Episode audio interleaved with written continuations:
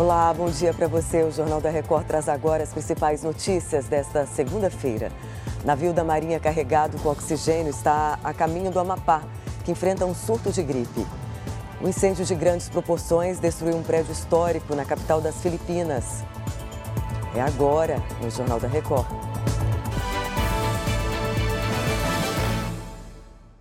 Oferecimento: Bradesco, cursos e soluções para organizar sua vida financeira.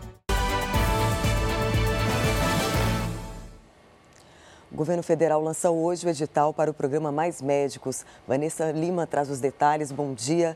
São quase. Vanessa? São quase 6 mil vagas, né? Bom dia. Isso, Patrícia. Muito bom dia para você. Os médicos brasileiros formados aqui no país terão prioridade. Em seguida, serão convocados médicos brasileiros ou estrangeiros formados fora do país. Mil dessas vagas serão destinadas à região da Amazônia. O salário será de cerca de 12 mil reais por um contrato inicial de quatro anos. E o objetivo do governo é recompor as vagas que não foram preenchidas nos últimos anos. As inscrições começam nesta sexta-feira e vão até o fim de maio. Patrícia. Obrigada, Vanessa. Devem chegar amanhã ao Amapá as 12 toneladas de oxigênio e outros equipamentos para os hospitais públicos. O estado enfrenta um surto de gripe. Bom dia, Daniele Dias. É com você. Olá, Patrícia. Bom dia para você, bom dia a todos. Isso mesmo, o estado do Amapá está em situação de emergência por causa de uma síndrome gripal infantil. O navio né, da Marinha com a carga saiu ontem aqui de Belém com dois tanques de oxigênio. A Secretaria de Saúde do Estado afirmou que o material vai abastecer 30 novos leitos do Hospital Universitário do Estado sendo 10 UTIs. Desde o início do ano, os casos de internação de crianças com síndrome gripal mais que dobraram no estado do Amapá. Com você, Patrícia. Obrigada pelas informações.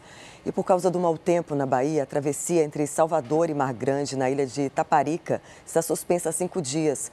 O repórter Henrique Terra traz as informações. Bom dia, Henrique. Bom dia. As más condições de navegação na Baía de Todos os Santos têm prejudicado cerca de 4 mil pessoas por dia. A interrupção dos serviços de embarcações foi determinada pela Capitania dos Portos e atinge também os barcos de turismo que fazem passeio pelas ilhas da Bahia. A Associação dos Transportadores Marítimos aqui do estado avisou que as operações só serão retomadas quando a segurança da travessia for garantida. Patrícia. Obrigada, Henrique, pelas informações. Um incêndio de grandes proporções atingiu um prédio histórico do Correio Central de Manila, na capital das Filipinas. Ao menos sete pessoas ficaram feridas.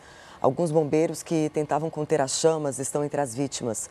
O Correio Central de Manila é o principal centro de triagem e distribuição postal do país. O local estava fechado quando o fogo se espalhou. As autoridades abriram uma investigação para descobrir a causa do incêndio. E chega ao fim esta edição. Outras informações no Fala Brasil, às 8h40.